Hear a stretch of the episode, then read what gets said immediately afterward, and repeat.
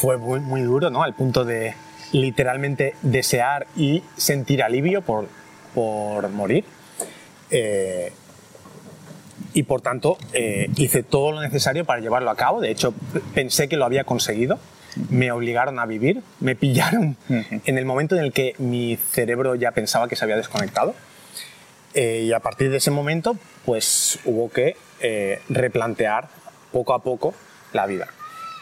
Pero volviendo en retrospectiva, el llegar a ese punto básicamente es las gafas que había llevado hasta ese momento. Porque la vida no es lo que sucede, sino cómo interpretamos lo que sucede.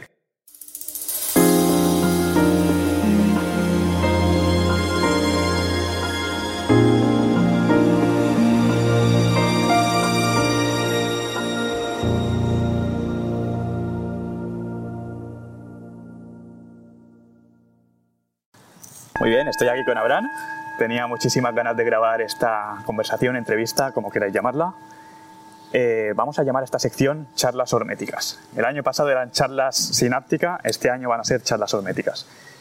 Eh, Abraham ha sido un descubrimiento, la verdad, muy interesante. Hace relativamente poco tiempo que le conozco.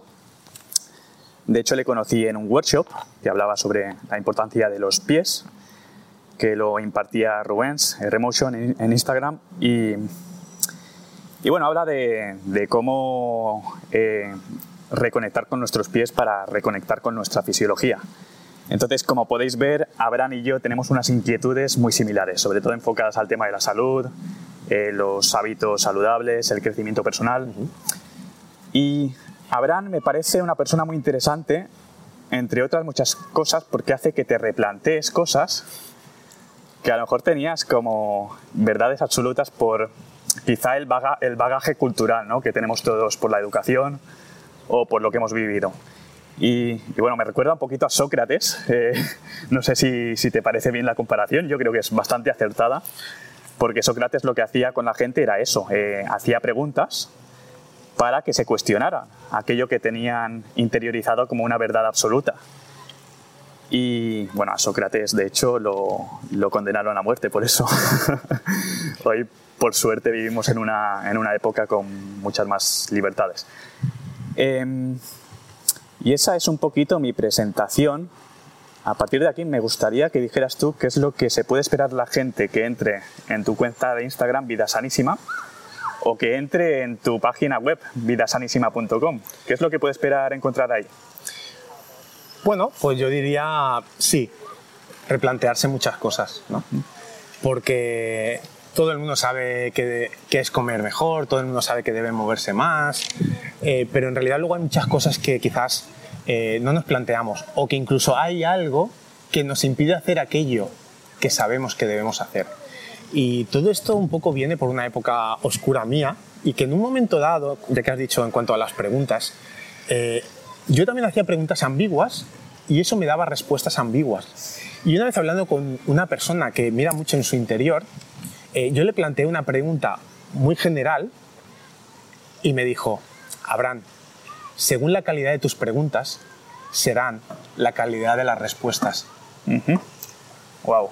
Entonces, realmente, claro, si yo quería avanzar, debía mejorar la calidad de mis preguntas, tanto hacia mí como hacia otras personas.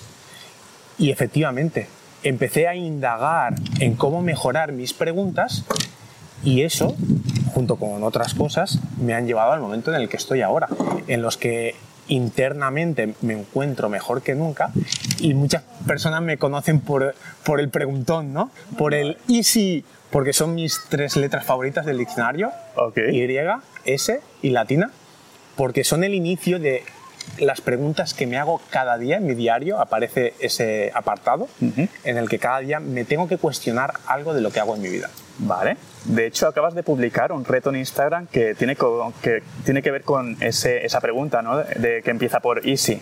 Eh, ¿Puedes explicarnos un poquito mejor en qué consistiría este reto? No sé si, si se puede explicar o no, o si es algo que prefieres dejar eh, en plan secreto, sorpresa? No, bueno, eh, lo estoy llevando a cabo en mi grupo de Telegram, que es un grupo que de momento y de manera temporal está abierto, porque ya se comparten cosas de mucho valor y de manera más personal, eh, y que podéis encontrar en mi perfil de Instagram el enlace.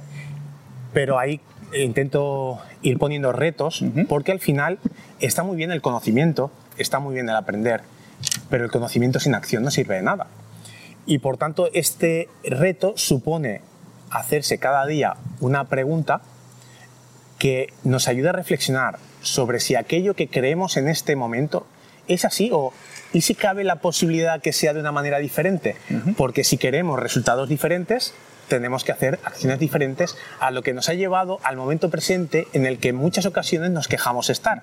Si queremos estar en un momento en el que nos encontramos mejor, hacernos preguntas diferentes puede llevarnos a resultados diferentes. Pero para eso las preguntas tienen que ser concretas y diferentes a las que nos hemos hecho hasta ahora y tratar de responderlas también aplicándolas en nuestra vida diaria, ¿no? Es decir, aplicar lo que es el ensayo y error. Esa sería una, una clave fundamental, yo pienso.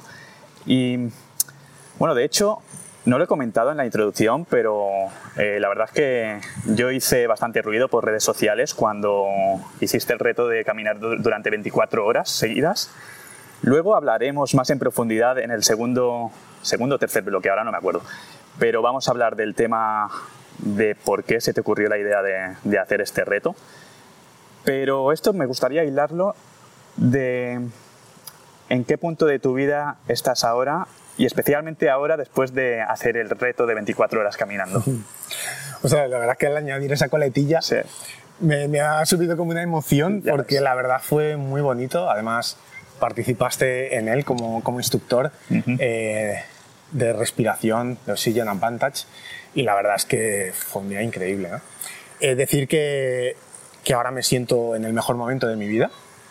Eh, ya lo llevo diciendo un tiempo, pero es como, para mí es un regalo, eh, porque vengo de una época en la que yo podría no estar aquí y si quieres luego pues puedes preguntar más, no hay problema. Entonces mm, estoy como en una vida extra, en bonus, vale. y por tanto cada día para mí es como un regalo que quiero vivir y que quiero sentir y que quiero dar lo mejor hacia mí y hacia los demás. Porque la vida me ha regalado eso y qué mejor que compartirlo. Claro. Esto se puede hilar, yo creo que perfectamente con el tema que comentas tú muchas veces de las gafas de mosca y las gafas de abeja. Porque digamos que tú en un momento determinado tuviste las gafas de mosca, creo que en 2015, pero antes de, entrar en ese proceso, en esa, que nos expliques un poco esa crisis que tuviste y bueno, em, ¿qué, aportó a la persona que eres hoy? Porque quieras que no, las crisis vienen a decirnos algo, vienen, vienen a darnos un mensaje. Me gustaría que explicaras el concepto de gafas de mosca y gafas de abeja. ¿Qué significa esto? Claro. Pues, ¿qué hacen las moscas? ¿A dónde van? ¿vale? Pues a la mierda, a lo sucio, a lo que no nos gusta. Cuando vemos una mosca, lo asociamos a algo malo, ¿no? Algo que nos toca las narices. Y ellas van ahí. Por eso, eh, asociarlo a la vida. Cuando nos ponemos las gafas de mosca, estamos viendo lo malo de la vida, lo malo de los demás, lo malo de las cosas que suceden y lo malo también de nosotros. Claro. Y por tanto, al final, todo eso que vemos y todo eso que interpretamos nos hace estar en ese estado, en ese estado negativo. Vale. Si ahora nos ponemos gafas de abeja, ¿a dónde van las abejas? A lo contrario, claro, a la miel, a lo dulce, a las flores, a lo bonito. Ya asociamos la abeja a algo diferente. Cuando nos ponemos las gafas de abeja para ver la vida, nuestra perspectiva cambia. En vez de ver lo negativo de nosotros, de los demás, de las cosas, vemos lo bueno. Y nos queremos, queremos a los demás, apreciamos las cosas que suceden, estamos de acuerdo en lo que sucede y no tan pendientes de lo que no tenemos o lo que dejamos de tener.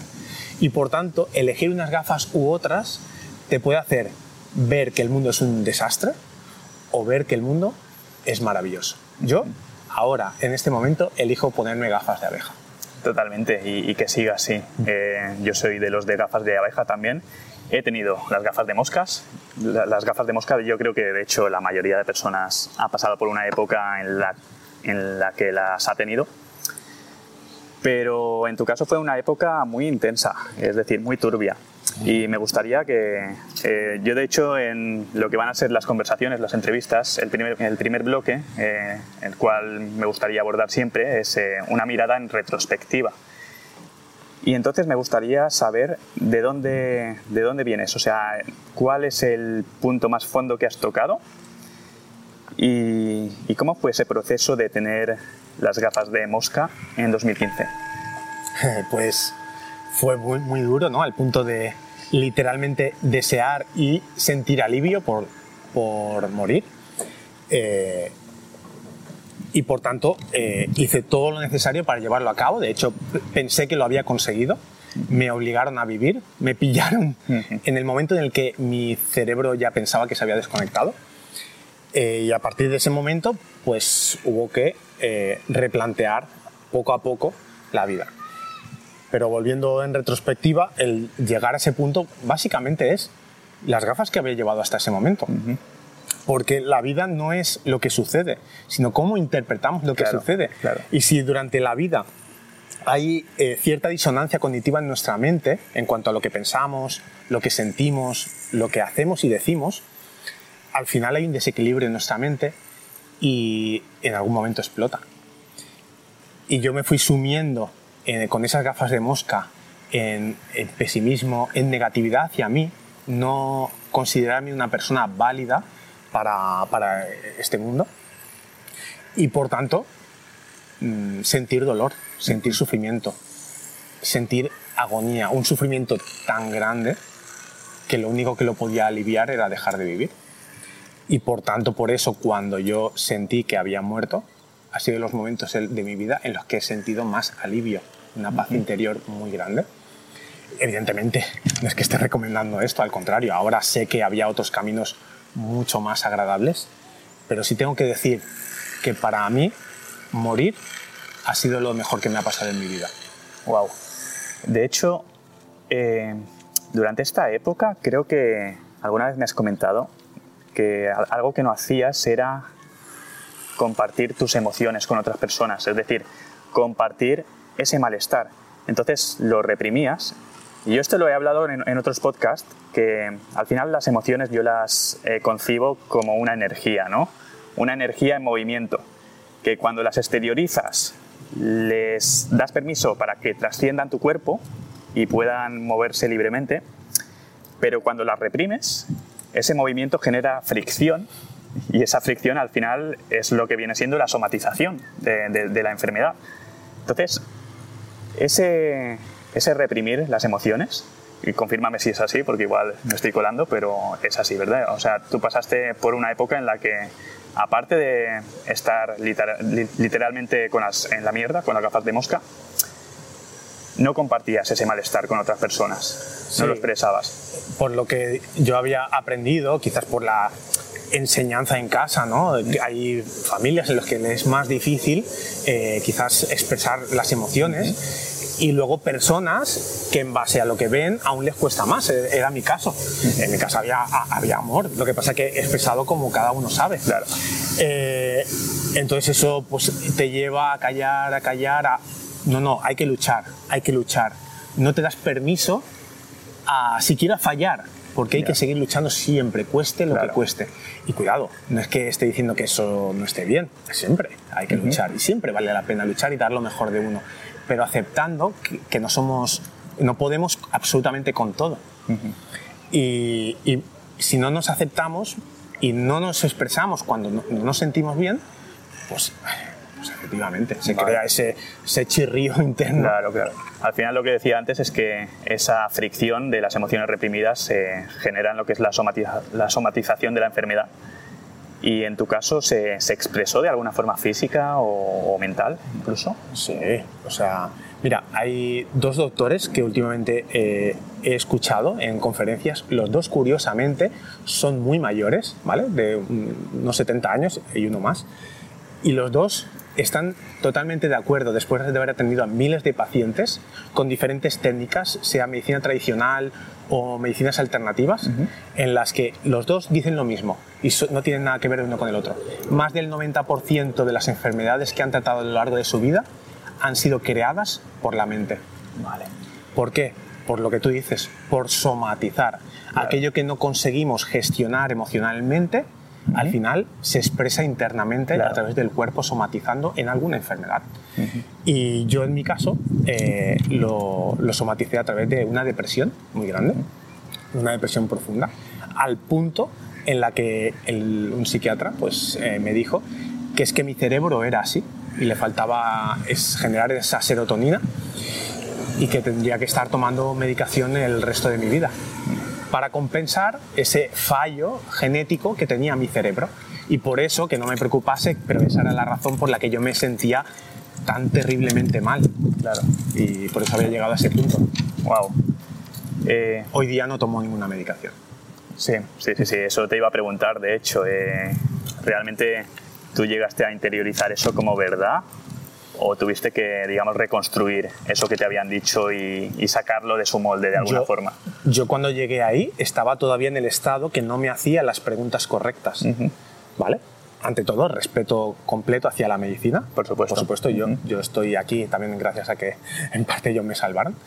Eh, pero sí que es verdad que en el momento en que yo me empecé a plantear esos y si, y si no fuera tan cierto que mi cerebro no es capaz de generar esa serotonina y sí es capaz de hacerlo mediante otros medios. O quizás yo he llegado a, porque me enseñaron incluso em, un escáner cerebral, ¿vale? No mío, sino de una persona que estaría en mi estado con ciertas partes del cerebro más apagadas porque no generaba la suficiente serotonina. Vale. Digo, y si mi cerebro quizás sí llegó así, pero sí que soy capaz de volver a hacer que genere serotonina. Ajá. Y plantearme esas preguntas y luego buscar respuestas de cómo conseguirlo me ha llevado al punto en el que estoy ahora, junto con ayuda también profesional, evidentemente, y con investigar mucho, aprender mucho, compartirlo con otras personas y ver el resultado también en otras personas. Claro, claro. Pues antes de pasar al siguiente bloque, así a modo curiosidad, me gustaría preguntártelo. Antes de pasar por este proceso tan turbio, ¿Tenías alguna de las inquietudes que tienes a día de hoy? ¿O algún resquicio? ¿Había ahí algo? Ah, bueno, a ver, eh, creo que como seres humanos, y me considero una persona inquieta, no sé qué opinas. Por supuesto, sí, sí, sí, sí, Eres el Sócrates del siglo XXI, para mí, ya te lo he dicho. Totalmente. Pero, pero eh, creo que todos somos. Todos somos. Y ese somos incluye ser curiosos incluye ser creativos. Unos en un nivel y otros en otro, no pasa nada, pero todos somos. Otra cosa es que en base a lo que han integrado en nuestra mente, la sociedad, esas creencias limitantes que pueda haber o, ese paradigma creado que, alguien, que se ha inventado, pues nosotros acallamos esa curiosidad. Y por tanto no nos permitimos desarrollarla y no hacernos más preguntas profundizar en esas preguntas para llegar a las preguntas más correctas y más concretas para entonces conseguir respuestas más correctas. Entonces sí tenía ciertas inquietudes, pero las acallaba. Vale, vale. Al igual que tus emociones, es decir, eh, las reprimías y bueno, al final todo eso acaba explotando. Eh, pues pasamos al siguiente bloque, que es en el que vamos a hablar del, famoso reto, 24 horas. Que yo estuve, como he dicho antes, estuve una semana ahí que solo compartía contenido sobre el reto. me olvidé de, mi contenido y comparto, porque es que me, pareció eh, te, lo, agradezco porque eh, fue una participación por todos y por tu parte que la verdad es que siempre, siempre agradeceré. Sí, sí, sí, me pareció fabuloso, la verdad. Y, y nada, ya cuando nos conocimos, en noviembre del año pasado, ya habías hecho algo parecido, ¿verdad? Es decir, habías hecho algo que se quedaba a mitad de intensidad a lo mejor. Bueno, fue antes de conocerte en 2017. Vale. En 2017 yo me planteé hacer un 100.000 pasos, que son 80 kilómetros eh, caminando, y fue también por la ciudad de Palma, de Mallorca. Y fue en unas 18 horas, pero es verdad que ahí pues, mm, nos, permitía, porque lo hice con un amigo, José, desde aquí un saludo, y nos permitimos eh, parar, incluso al comer nos paramos a comer. Eh, y ya te digo, hicimos 100.000 pasos, eh, bueno, 103.000 por ahí, pero sí, sí, ya lo había hecho. Entonces ahí fue automáticamente, cuando alcanzamos nuestros límites, nuestro cerebro ve que somos capaces y por tanto ya quiere el siguiente. Claro. Somos así. y, o al menos en mi caso. Y entonces al final eh, la idea era hacer un 24 horas caminando, intentar parar lo mínimo o no parar, hombre, evidentemente si había que ir al baño. Claro, por supuesto. O, por ejemplo, cambiando las zapatillas, pues sí. Pero, pero fue ese el reto. Y entonces eh, fue, iba a ser en 2020, por la pandemia no pudo ser. Claro. Y por circunstancias, eh, pues terminó siendo en 2023, porque en 2022, unos días antes de celebrarse en octubre, me rompí el dedo gordo del pie, después de que estaba ya todo gestionado, todo preparado. Qué oportuno, ¿eh? Pero, ¿sabes? Coincido en lo que me dijeron algunas personas, porque en ese momento había mucha frustración. Claro. Al punto de decirle al traumatólogo en urgencias, pero de verdad, ¿puede hacer algo para que dentro de unos días yo pueda caminar 24 horas? Tú querías hacer ese reto sí o sí. Querías hacerlo ya. Tenías que ver la cara del traumatólogo. Entonces me dijo, olvídate, no, porque si no, eh, tu dedo mm, nunca va a ser el mismo. Todos caemos en ese cortoplacismo a veces, ¿eh? en querer hacer las cosas ya, aquí y ahora. Sí. Y evidentemente había ese deseo, pero también decir, por favor, Abraham, divulga sobre salud. Sí. Actúa en consonancia. ¿no? Y algunas personas me dijeron, Abraham, no te preocupes, si no ha sido ahora, después podrá ser mejor. Y efectivamente, o sea, es que jamás me hubiera imaginado es que fue caminar 24 horas, caminar 110 kilómetros, 137.000 pasos. Eh, los entrenos que hicisteis, tanto entreno físico como de respiración, hubo 10 directos, o sea, sosteniendo el móvil durante esas 24 horas. Eh, de hecho, el primero fue el mío, si no recuerdo mal, aquí en este parque, de hecho. Exacto. Tú estabas en este parque y yo igual estaba caminando por aquí cerca. Y bueno, es que las sensaciones fue. Ah, de hecho, cuando hice el directo contigo, yo ya sentía. Fue, ya llevaba 10 horas caminando, unos 60.000 pasos. Y otra cosa que eh, se supone que he sido la primera persona del mundo que ha hecho 24 horas caminando con calzado barefoot. A las 10 horas mis pies estaban reventados. Eh, y aún quedaban 14 horas. Y ya pensaba que, Dios mío, o sea, creo que es imposible que pueda llegar a las 24 horas. Empezaba ese pequeño mensaje de no puedo, no Pero puedo. Pero cuando hice el directo contigo fue como eh, irme de ese dolor y centrarme en hablar contigo, compartir eh, esa, esa, información de valor con las personas, esa ilusión de que las personas te conociesen y supieran que pueden mejorar su forma de respirar y su calidad de vida y como desaparecer el dolor. Y de ahí que diga, nos demos cuenta que todo está en la mente y que podemos ir mucho más allá. ¡Wow! Qué, potente! Y no lo hemos comentado, pero lo hiciste en colaboración con Asociación Española contra el Cáncer. Eh, me gustaría preguntarte cómo, cómo se te ocurren estas ideas de bombero. Es decir, eh, y no iba para bombero, ¿eh? Ya, ya ves. ¿Qué, ¿Cuál fue la primera idea que tuviste para llegar a hacer este reto 24 horas? Me, imagino, me imagino que sería algo progresivo, ¿no? Sí, porque mira, cuando al final el 100.000 pasos fue, como yo venía de esa época que estaba tan mal, hacer 100.000 pasos fue como un reto personal en los que decir, he estado en lo peor, demuéstrate a Abraham que puedes hacer cosas por ti, que puedes hacer cosas que, que realmente creías que no podías cuando ya lo hice, pues fue como ir un paso más allá. Y una persona cercana, un familiar, me dijo, Abraham, ¿por qué no te lo planteas, ya que quieres hacer un 24, eh, algo solidario? Y ostras, ¿qué ocurre? Mi padre murió por cáncer en 2005. Eh, y la verdad, pues no se lo deseo a nadie, eh, ni a la persona que lo sufra, ni a las personas que están alrededor. Y por tanto, al ver lo que hace la Asociación Española contra el Cáncer, que dedica mucho esfuerzo en dos cosas muy importantes, como es la investigación y acompañar a las personas que están sufriéndolo. Y por tanto, dije, ostras, ¿y si pudiéramos recaudar y dar visibilidad a lo que hace la asociación durante el reto?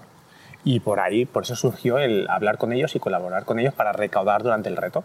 Joder, qué, gesto más bonito y bueno, me, parece que, que, además tiraste mucho de, ingenio, ¿no? O sea, el hecho de proponerte caminar durante 24 horas, porque sí que es verdad que aquí, aquí en Mallorca, por ejemplo, se hace lo de Yucapeu, que es durante toda una noche, pero, ostras, no eres la primera persona que conozco que se haya propuesto caminar durante 24 horas seguidas. Y joder, así da gusto conocer gente, conocer gente que, porque es el, eh, Abraham es el tipo de gente que te inspira. A ver, no, no, no, quiero promover que la gente se ponga a caminar 24 horas, ¿vale? Claro, no, te, te, iba a preguntar, de hecho, ¿cuál era el mensaje que querías que la gente se llevase la gente que, te, que seguía tus directos o que incluso te acompañaba caminando en algunos tramos, ¿qué, cuál, ¿cuál, era el mensaje, la, la moraleja? Vale. Eh, hay, un, hay un estudio, bueno, un informe, ¿vale? que dice que el 50% de los casos diagnosticados de cáncer podrían ser evitables con mejores hábitos de vida. Entonces, mucha gente sufre porque piensa que es la genética que le lleva a ello, cuando también influye, pero está la genética y está la epigenética, que es todo lo que nos rodea y todo lo que hacemos. Más allá de los genes. Claro. Entonces, hay un 50% de casos diagnosticados de cáncer que podrían ser evitables si tuviéramos mejores hábitos. Y por tanto, ese reto de 24 horas era para hablar de hábitos. Pues respirar mejor, comer mejor, movernos más, cuidar nuestro cuerpo, exponernos al, sol eh, de manera eh, que esté bien, ¿vale? De manera saludable, eh, cuidar nuestra mente y que todo eso influya en bajar las posibilidades porque si cada día estamos comprando tickets para la lotería, vamos a tener más posibilidades que a aquella persona que no compra tickets para la lotería. Entonces era un poco eso, dar visibilidad a, sí, la ayudar a la asociación, pero también ayudarnos a nosotros mismos. Podemos ayudar doble, ayudar a los que lo están padeciendo y ayudar a que no haya más casos y por tanto sufrir nosotros menos y que sufra también nuestro entorno menos y también el sistema de salud. Wow. Qué, potente, tío. La verdad es que en mi caso individual fue un día de derribar muchas barreras mentales, así que te lo agradezco. Y, y de hecho, un dato curioso que, que de hecho tú has comentado es que en ningún momento caminaste solo. Todo el tiempo estaba acompañándote alguien, o por lo menos una persona. Se me ponen los pelos de punta porque fue así. ¿eh? ¿Te, esperabas eso? No sé si tenías expectativas o no, pero ¿realmente esperabas que fuera así? Bueno, a ver, una de las cosas que me ha ayudado a, avanzar y estar en el momento en el que estoy ahora es desvincularme ¿vale? de las expectativas. Sencillamente iba a disfrutar el día. Ya había todo el trabajo que se podía hacer estaba hecho. Claro. Ese día iba a disfrutarlo, iba a dejarme llevar. De hecho, ni, preparé guiones para las entrevistas y, los directos. Eh, solo hubo una pregunta que compartí para todos. Eh, entonces, no tenía esa expectativa. O sea, realmente fue cada persona que estuvo durante el reto acompañándome, fue un regalo para mí, pero también lo sentía que era un regalo para la persona. Da igual que fueran 15 minutos o como Quique, que vino de la península mm, para acompañarme 24 horas. O sea, todo fue un regalo y nos hicimos un regalo mutuo. Y, la verdad es que eh, el poder estar acompañado evidentemente hizo que fuera más sencillo. Qué bueno. Pues vamos a cerrar aquí este bloque y, vamos a abrir otro en el que vamos a hablar de, cosas que tú aplicas en tu día a día, que a lo mejor mm, pienso que hay, en las redes sociales hay muchas cuentas de salud y tal, y, tenemos como sobreinformación a veces, pero considero que lo que tú compartes en tu cuenta no es lo típico, se sale un poco de los moldes, de, la, sin menospreciar otras cuentas de salud, ¿eh? pero eh, hablas de cosas de las que no se suele hablar o cosas que a lo mejor mm, están de moda en Estados Unidos pero están llegando aquí ahora. Y quiero poner el ejemplo de hilando con el tema del reto 24 horas, que lo hiciste con calzado barefoot. ¿Qué es el calzado barefoot y, qué beneficios tiene respecto a un calzado convencional? ¿Por qué? Porque creo que tú, de hecho, cambiaste todo tu calzado convencional por calzado barefoot. ¿Cuál es el objetivo de haber tomado esa decisión?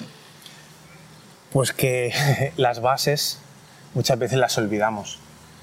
Queremos ir a lo mágico cuando realmente con, lo, con la base podemos conseguir la mayor cantidad de resultados. Y nuestros pies son nuestra base. Eso es. Un árbol no se sostiene sobre nada, un árbol tiene raíces, nuestras raíces son los pies. Y muchas veces ves los pies de las personas y te dicen cómo está la persona. Cuando nosotros encerramos nuestros pies en esos zapatos que nos venden súper mega cómodos, con cámara de aire, con esa suela tan acolchadita que parece que vas en una nube, y encima apretan nuestros pies y nuestros dedos, eh, nuestros pies sufren, nuestros pies lloran en silencio. ¿Y quién lo sufre? Todo nuestro cuerpo, porque estamos interconectados. Y al final eh, yo me he dado cuenta también eh, por mí mismo. a la hora de liberar mis pies, intentar caminar descalzo y usar siempre calzado barefoot, al final se ve en el resto del cuerpo. Y yo lo que quiero es que todo mi ser esté en equilibrio y para eso no puedo centrarme en una sola cosa. Al final es algo holístico, algo en conjunto, es una salud completa, integral, que es lo que nos va a reportar esa felicidad que al final busca el ser humano, que es el vivir el momento presente con la mayor calidad posible. Qué casual ¿eh? que nos conociéramos en un workshop que hablaba precisamente de este tema, sobre los pies. Eh, ¿Casual o causal? Yo pienso que es más causal. Eh, bueno, de hecho, es un poco eso, ¿no? al encerrar nuestros pies en calzado convencional, los estamos encerrando en una burbuja de comodidad y, como bien sabemos, al, exponer, al exponernos a una comodidad excesiva, esto podemos hablar de nuestros pies como de nosotros mismos. No, es, no ¿no? Eso no, sería Eso sería. No sé si hay una palabra que sea al contrario de hormesis. No sé si, si no nos la inventamos ahora. Eh, pero sí, sería desadaptarnos de lo que es nuestra naturaleza. La comodidad está muy bien, pero hay que saber. ¿no? Sí, eh, la adaptación hedónica, eso. Sí, sí, sí. sí, sí. Dejaré por, por, por aquí el link del podcast de adaptación hedónica y el Círculo del 99 porque pienso que, que es una forma de, de dibujar el tema de cómo el, cómo el hecho de adaptarnos al placer instantáneo de forma habitual puede hundir nuestro potencial. Y nada, eso, al final el tema de, encerrar nuestros pies en calzado convencional durante tantas horas, porque luego llegamos a casa y mucha gente ni siquiera se descalza, sigue con el calzado normal, pues eso al final repercute en toda nuestra fisiología y una mala fisiología repercute negativamente en nuestra calidad de vida. Entonces, eh, bueno, pienso que, que de hecho yo es una decisión que voy a tomar el hecho de cambiarme de calzado, voy a oh. cambiarlo todo. Eh, tengo un montón de calzado eh, convencional, pero me da igual, aunque sea tener tres calzados barefoot, por algo se empieza. Es que sí, yo empecé teniendo, teniendo unos. Y, bueno, luego al final está Vinted y está Wallapop, entonces pues aquellos zapatos que estén medianamente mejor, pues ponerlos ahí y a lo mejor vendes algunos y puedes comprarte pues eh, esos, ese calzado que al final si lo que queremos es estar más saludables y tener mejor calidad de vida, pues no vamos a estar con un látigo cada día golpeándonos. Sin embargo, de manera silenciosa, usar según qué tipo de calzado es estar flagelándonos con el látigo y viéndolo de manera oculta, pero en el momento que nos quitamos los zapatos y vemos esos juanetes, vemos esos dedos en garra, o vemos dolores en la espalda, o incluso que, que nos chirrían los dientes, cuidado, porque quizás esté todo más... Todo está interconectado. ¿eh? Estamos hablando de los dientes, eh, refiriéndonos a su relación con, con nuestros pies. Sí. Es decir, eh, al final somos un todo. somos un... Somos individuos holísticos. Sí, de aquí pues recomendamos buscar más información al respecto. Y, y, seguro que sacarán. Bueno, de hecho, vamos a recomendar que sigan a Rubens, sí, a claro. Remotion, que yo creo que es una, una gran fuente que, dedicada exclusivamente a este tema, al tema de los pies. Entonces, eh, bueno, dejaré también su Instagram por aquí. Hermoso aprovechando. Eso es. Porque pienso que es muy potente lo que comparte y pienso que puede cambiar a mejor muchas vidas. Entonces, interesante el tema de los pies.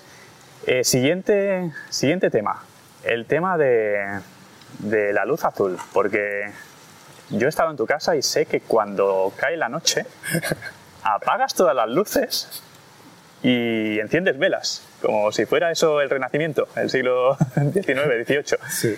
Y eso tiene una, obviamente tiene una explicación, no lo haces por capricho, eh, no lo haces porque quieras eh, un ambiente romántico. Bueno, oye, eh, también, ayuda, también ayuda, y de hecho cuando vienen amigos es como, perdona, ¿esto por qué es? sí, sí, sí, sí. Pero sí, sencillamente, volvemos a lo mismo si queremos mejor calidad de vida, tenemos que hacer cosas diferentes a las que hemos estado haciendo. Y muchas cosas que nos traen comodidad nos perjudican. Y si queremos mejorar nuestra calidad de vida, pues qué tal hacer cosas que aunque incomoden hasta cierto momento, pues al final nos hagan estar mejor. Eh, entonces, ¿eso qué ocurre? Evitar la luz azul, como pueda ser de las bombillas, eh, incluido yo la verdad es que hace muchísimo tiempo que no veo televisión, entonces por ahí también me libro. los dispositivos móviles ya tienen para, para poner un, modo de lectura. un modo de sí. lectura, exacto, más, más amarillento, Sí. más bajar los tonos de, de color, la luz. Eh, y por tanto, eh, por eso en mi casa, cuando empieza a ponerse el sol, usar velas. Porque el tipo de luz que, que desprenden las velas es mm, mucho menos perjudicial e incluso ayuda mucho a los ritmos circadianos. Hay muchas personas que me han dicho, Abraham, yo es que no puedo dormir. Eso de que tú haces que a las 10 estás frito, yo no puedo. O sea, ¿cómo que te puedes levantar a las 5 y media de la mañana o sin despertador? Y hace muchísimo tiempo que no uso despertador, cuando antes me era imposible levantarme sin despertador. ¿Vale? Digo, prueba esto y esto y esto. Si en dos semanas no ha mejorado tu sueño, te devuelvo el dinero. si no he pagado nada, ¿no? Claro, claro. broma. Sí. Y no conozco a nadie que no mejore su sueño si no hace esos cambios, como evitar eh, ver la televisión, evitar mm, discutir, evitar comer tarde, eh, evitar la luz azul eh, y estar en un estado tranquilo durante esas últimas, por ejemplo, dos horas antes de dormir, ya te digo. Y, por ejemplo, ah, bueno, eh, dejar el móvil fuera de la habitación. Por supuesto. Porque al final eh, hay gente que dice, no, yo mm, es solo por si me despierto.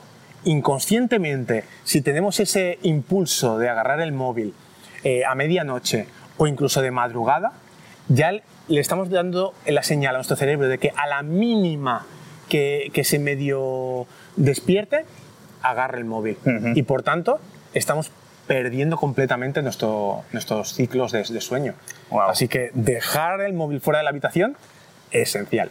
Wow, qué potente. De hecho, el tema de, de encender velas, de encender velas, eh, considero que es algo que nos reconecta con nuestra, con nuestro modo de vida más ancestral, Sí, ¿no? Con sí. ese momento de, de- Sí. de reunirse toda la tribu, encender la hoguera, empezar a contar historias. De hecho, si apartas el móvil, eso incentiva que tengas conversaciones cara a cara con otras personas. Y, y lo veo como que es algo que tus genes van a, van, van a agradecer. Entonces, wow, me parece súper interesante. A lo mejor no todo el mundo tiene la opción de encender velas en su casa porque ah, son personas que comparten piso o comparten casa o lo que sea, pero siempre está eh, la opción de las gafas de luz azul, ¿no? Sí. Sí, sí. No, la verdad es que además que hoy día hay montones de, de opciones en tiendas o en Amazon o, o incluso en farmacias. Eh, de tal manera que si vamos a ver la televisión o lo que tú dices, ¿no? Compartimos vivienda, pues qué menos que ponerte ese tipo de gafas. Y cuanto más rojas, mejor. Mejor, ok, ok. Wow. Pues nada, eh, apuntado queda el tema de, de respetar nuestros eh, ritmos circadianos. Y el siguiente tema que quiero tratar viene muy al pie porque creo que somos como hermanos gemelos ahora mismo. el tema de la lana merino, porque para mí eso sí que ha sido un descubrimiento que lo he hecho gracias a ti. No tenía ni idea de lo que era ni de lo que suponía. Y he visto en tu página web que tienes varios artículos, no sé si tres o cuatro, hablando de la lana merino.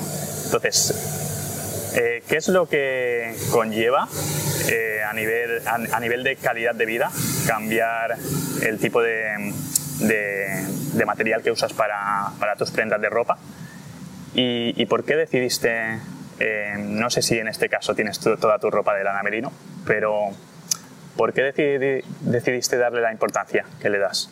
¿vale? Todavía tengo alguna pre- algunas prendas, ¿vale? Unas cuantas.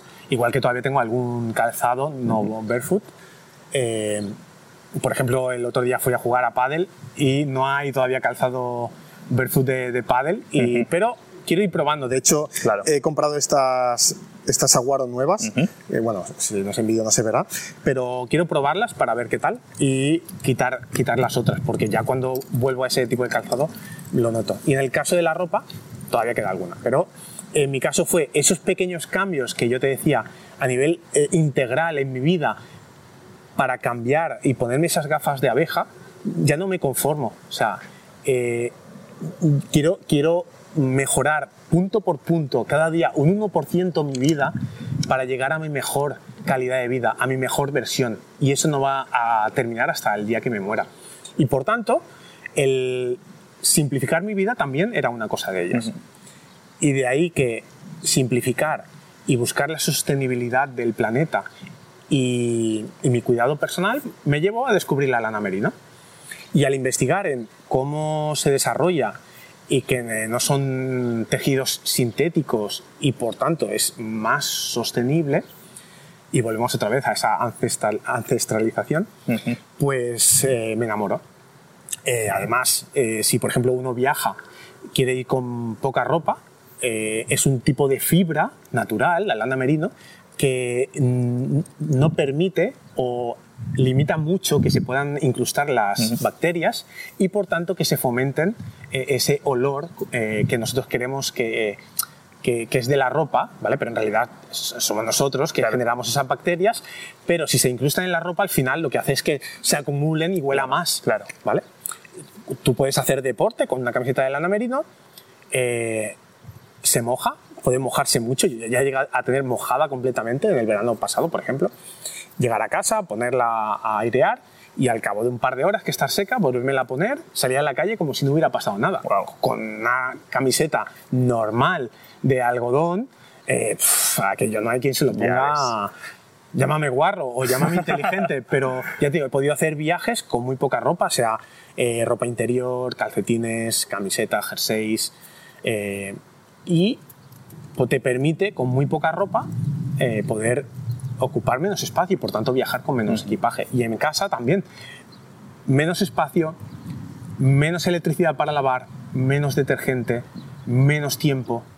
Si es que todos son ventajas. Claro, veo que incentiva mucho el tema de la, eh, del minimalismo, la vida minimalista. Y eso a mí me interesa porque mi sueño es vivir en autocaravana. Entonces, eh, Estoy haciendo las primeras pruebas, todavía no se me ha ocurrido hacer una Spartan Race con ella, pero la verdad es que es muy agradable al tacto, es muy cómoda y, seguramente me, me, compre más prendas de lana merino porque eh, veo que, bueno, aprecio mucho los, los, eh, las cosas buenas que dices que tiene. Sí, y si alguien quiere, quiere saber algunos detalles más, eh, como tú has dicho, en la página tengo varios artículos sobre ella y para personas excursionistas, para montañistas, da igual, en realidad para cualquier tipo de persona va a encontrar un artículo que, que le va a gustar y, salir de dudas. Vale, vale, pues dejaré también esos links en la descripción para que la gente pueda acceder a ellos más fácilmente. Y si no, vidasanísima.com y ahí entra. Ya, ahí ya lo tienen todo. perfecto. Eh, me gustaría que me dieras algunos tips que tú aplicas en tu día a día, eh, que podríamos decir que son no negociables en el tema de la alimentación y la nutrición. ¿Vale? Vale, por ejemplo, en la alimentación. Ah, vale. Pues mira, un tip no negociable es que la mayoría de mis comidas sepa que me nutran. ¿Y eso ¿qué, quiere decir? Que sean alimentos de la tierra. Claro. Eh, es verdad que hoy día hay muchos eh, eh, alimentos empaquetados con ingredientes que son aceptables. Pero sinceramente, si podemos, que sean alimentos de un solo ingrediente. Coge una zanahoria y cómetela a bocados. Coge espinacas y cómetela a bocados. Eso, eso, me recuerda a nuestras excursiones, que tanto tú como yo, como Iván y más gente, para merendar una zanahoria, un pepino, o, sea, cosas de la tierra, ¿no? Pero también, también a la misma vez, en ese no negociable es ser flexible. ¿Por qué? Porque en mi vida, el ser muy intransigente, el ser muy rígido, me ha traído mucha infelicidad. Entonces, sí, eh, saber que la mayor parte del tiempo mi alimentación va a ser así, pero si una persona nos está escuchando y está en el otro extremo, que no se agobie. Por supuesto. Hay muchos productos para hacer una transición con los que realmente puede tener una vida muy saludable. Ley de Pareto, que con el 20% del esfuerzo a la hora de cambiar un producto insano por un producto más saludable, te va a dar el 80% de los resultados. Eh, no hace falta irse al extremo. Siempre que podamos, alimentos de un solo ingrediente. Si no, buscar eh, alimentos que aunque tengan varios ingredientes, pero que sean de una buena composición. Qué bueno, qué bueno. ¿Alguno, ¿Algún tip más que se te ocurra sobre el tema alimentación? Cocinar uno mismo. Vale. Eh, porque al final, en el momento en que dejamos que otra, otros restaurantes, da igual, lo que sea, empresas, nos cocinen, estamos perdiendo el control sobre ello. Y evidentemente nunca van a tener, bueno, nunca, se supone, depende de cuánto nos queramos. ¿no? Claro. Si nos queremos, eh, vamos a utilizar mejores ingredientes eh, cocinados nosotros que si lo hacen otros por nosotros. Entonces, si puede ser siempre que podamos, cocinar nosotros. estamos dando nuestro toque, nuestra firma, eh, digamos que lo que cocinamos tiene parte de nuestra identidad, o yo lo veo así. Entonces, Luego, si me permites también, Sí. yo por ejemplo ahora estoy haciendo dos comidas al día. Ajá. Una por la mañana y en la- las dos en momentos de luz, también para regular los ritmos circadianos, por los beneficios que hay eh, ya demostrados con, en las mitocondrias. Eh, pero, pero da igual, ¿eh? con el ayuno también funciona muy bien eh, para controlar mucha, mucha ansiedad y demás. Así que también limitar las ingestas puede ayudar mucho. Vale. Temas de entrenamiento. En tu caso, bueno, yo he entrenado contigo, he visto que tienes un pequeño gimnasio ahí en tu casa con bastante material, o sea, digo pequeño, pero el material es de un gimnasio más extenso. Em, ¿Cuál es tu forma de entrenar? ¿Cómo, cómo, em, ¿Qué disciplinas sigues? Si es que sigues alguna disciplina o, o, o Yo improvisas. diría, yo diría que ahora estoy más eh, tipo calisténico, Ajá, eh, con peso corporal, mazas también, clevels, eh, anillas, barras. Eh, en mi casa tengo discos, también uso kettlebells. eh, pero es verdad que no estoy usando tanto peso libre y demás, o mancuernas, sino más con peso corporal. Porque estoy muy contento en el sentido de que he llegado a un punto en el que tengo claro que lo que funciona es lo que se hace. Entonces, sí hay entrenos, hay eh, ejercicios que son más efectivos, pero no hay ningún ejercicio que haciéndolo a corto plazo te dé resultados permanentes. Ya. Por tanto, el ejercicio que funciona es aquel que haces durante un largo tiempo. Por tanto, ahora, por ejemplo, me siento bien con la calistenia y puedo practicarla en la calle, en casa y ya te digo, también con, con mazas, con clevels, eh, kettlebells, peso corporal. Y un poco sería eso, ¿no? Me- me- yo mismo me establezco mis rutinas, las escribo y, y, bueno, pues ahí, la- ahí las digo. Vale, vale. Desde aquí también yo recomiendo seguir la cuenta de programación neuromotriz porque nos va a dar otra idea de entrenar, no orientada tanto a levantar mucho peso, sino a aprender a movernos desde la base. Y desde esa base ya empezar a entrenar eh, aplicando lo que es la, el, ¿cómo se dice? Eh, la sobrecarga progresiva. Pero lo bueno de programación neuromotriz para mí es que te enseña a moverte desde las bases, sin necesidad de material. Y desde los pies también. Sí. Entonces, La verdad es que, bueno, hice el máster de, de programación neuromotriz y efectivamente, porque muchas veces eh, estamos desconectados en la mente del cuerpo, simplemente empuje, tirón, claro, y al final nos desconectamos. El ser humano está hecho para desplazar peso y para estar conectado con nuestro cerebro, nuestro músculo, nuestro cuerpo. Y entonces, si damos importancia a saber movernos, todo irá mejor. Claro. Porque nuestro cuerpo estará en equilibrio, no habrá esas descompensaciones. Y es verdad que PNM hace, hace eso muy bien. Vale. Y, y- y también se ha demostrado que el tema de realizar movimientos a lo mejor más complejos, con menos peso obviamente, como eh, patrones como el 8, eh, movimientos más curvos, más complejos, no tan de tirar y empujar, eso eh, incentiva la neurogénesis, la, la- la formación de nuevas neuronas. O sea que a nivel mental es súper potente empezar por aprender a moverte mejor De hecho, y cuando- desaprender cosas. De hecho, cuando, lo- cuando uno lo empieza a hacer es como, ¡guau! Te explota la cabeza porque Sí. tienes que tener tantas cosas en cuenta que es como volver a aprender a conducir, ¿no? Y, y la verdad es que poco a poco, se, lo que tú dices, y se generan esas conexiones sí o sí. Sí. Entonces, si queremos ser mejores, ser nuestra mejor versión, eh, vayamos un poquito más allá. Claro, claro. Es como una forma de entrenar, aparte del cuerpo, entrenar tu atención, que muchas veces nuestra atención, y más hoy en día que estamos expuestos a tantos estímulos, está eh, revolucionada, en el mal sentido. Es decir, está eh, que no sabe en qué fijarse.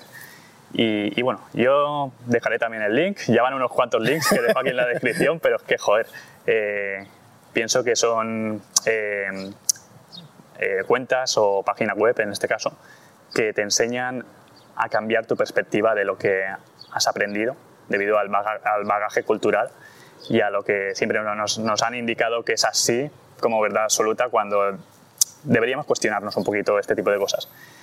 Y bueno, vamos a ir cerrando. Te quiero preguntar un par de cositas más sobre hábitos. El tema de exponerse a la luz solar y realmente la gente piensa que es muy importante los protectores solares, es decir, que es algo esencial para cuidar nuestra salud. ¿Piensas que realmente es así? Eh, hay gente que abusa de ellos. Eh, bueno, ahí están los protectores solares que te venden en el estándar, digamos que te los venden en los supermercados convencionales. Y luego hay otro tipo de, de protectores solares. Entonces, ¿qué puedes decir respecto a esto? Pues que por desgracia se nos ha vendido tanto que es necesario usar cremas solares para evitar el melanoma, para evitar ese cáncer de piel, ¿no?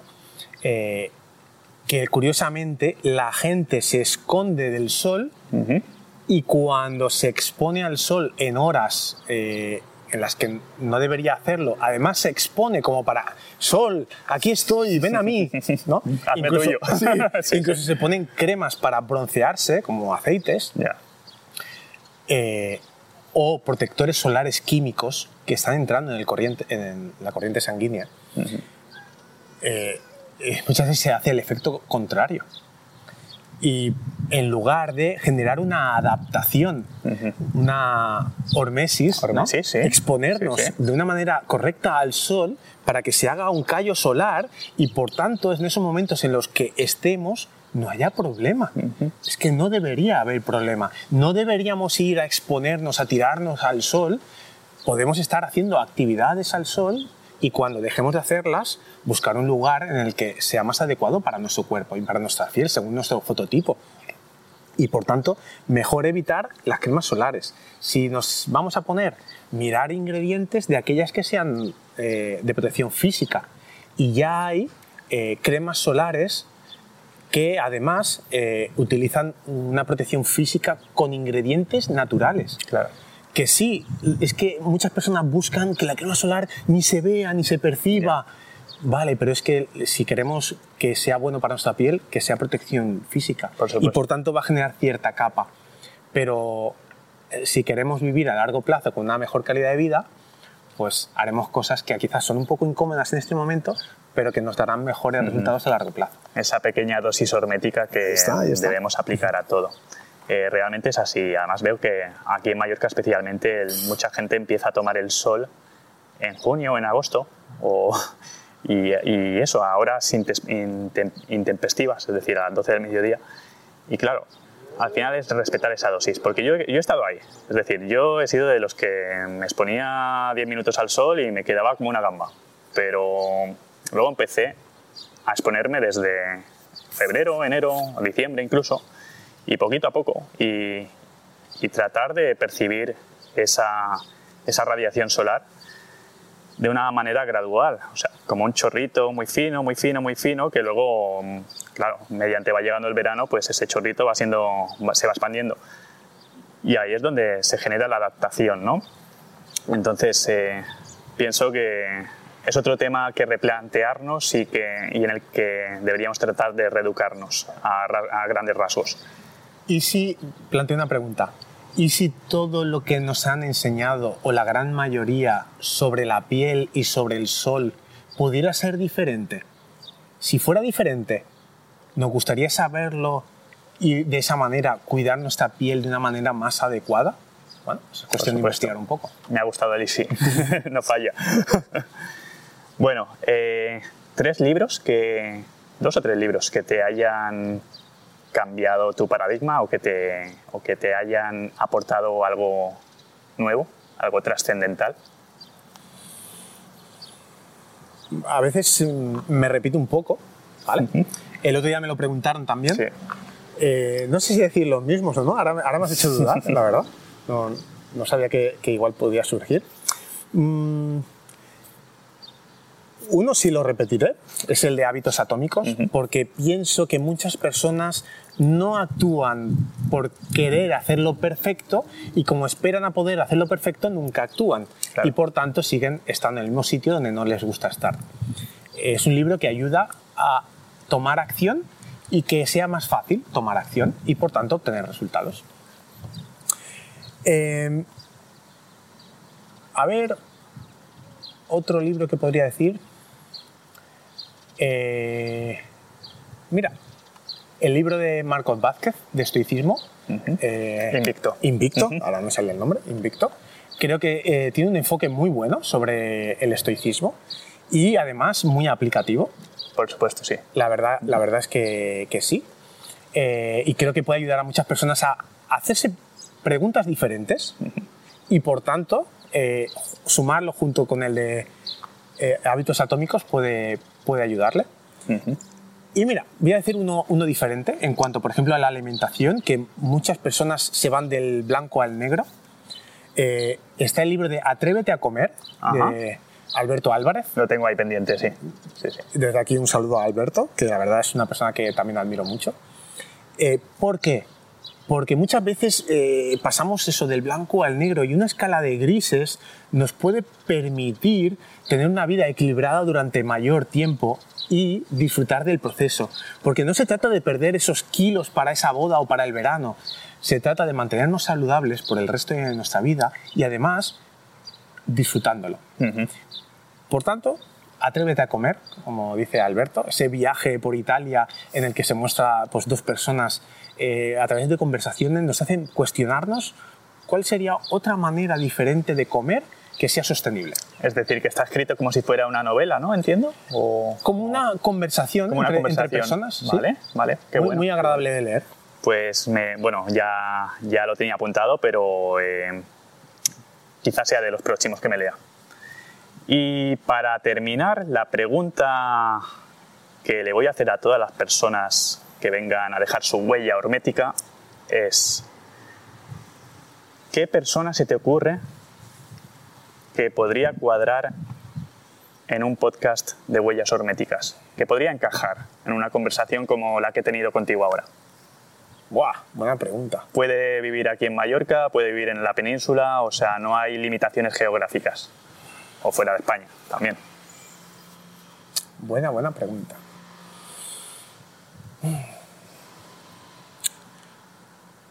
Pues mira que te voy a decir. Creo que Fernando, de Píldoras del Conocimiento, eh, podría ser un buen candidato porque es una persona muy abierta al conocimiento, ya tiene mucho conocimiento y en el tema de hormesis está profundizando mucho más Ajá. Eh, últimamente, está viendo sus beneficios y quizás creo que esa prueba empírica podría ser muy interesante. Muy bien, muy bien. Pues apuntado que era eh, y probablemente, bueno, invitado está. Desde aquí le mando la invitación. Y ya para cerrar, eh, a, modo, a modo conclusión, ¿te gustaría añadir algo, algo que se lleve la gente, alguna frase, alguna reflexión? Bueno, diría que pensando un poquito en el reto 24 horas, eh, no llegaba a hacer los pasos que me había propuesto hacer. Cuando pensaba que no podía más, me puse a correr porque me lo había propuesto y por mí quería hacerlo. De hecho, me caían las lágrimas, por una parte del dolor y por otra parte de la emoción. Y al darme cuenta de que lo conseguí y que superé ese reto de eh, llegar a más de 135.000 pasos, más de 110 kilómetros, caminar las 24 horas, y además en cómo sucedió, darme cuenta de que somos mucho más capaces de lo que nos creemos. Pongámonos una venda, dejemos de ver lo que nos han dicho que podemos hacer, dejemos fluir nuestra creatividad, nuestra imaginación, nuestros deseos y pongamos el foco en ello y vayamos a ello. Y hagámonos la pregunta, ¿y si fuera posible? Qué bueno, qué bueno. Pues muchísimas gracias por dejar tu huella hormética. Ha sido todo un placer y por aportar tanto valor. Eh, he perdido la noción del tiempo, no sé cuánto, cuánto marcará la cámara ahora, pero, pero la verdad es que se me ha pasado volando. Así que nada, te lo agradezco y un abrazo a todos y nos escuchamos en próximas huellas horméticas. Saludos. Chao.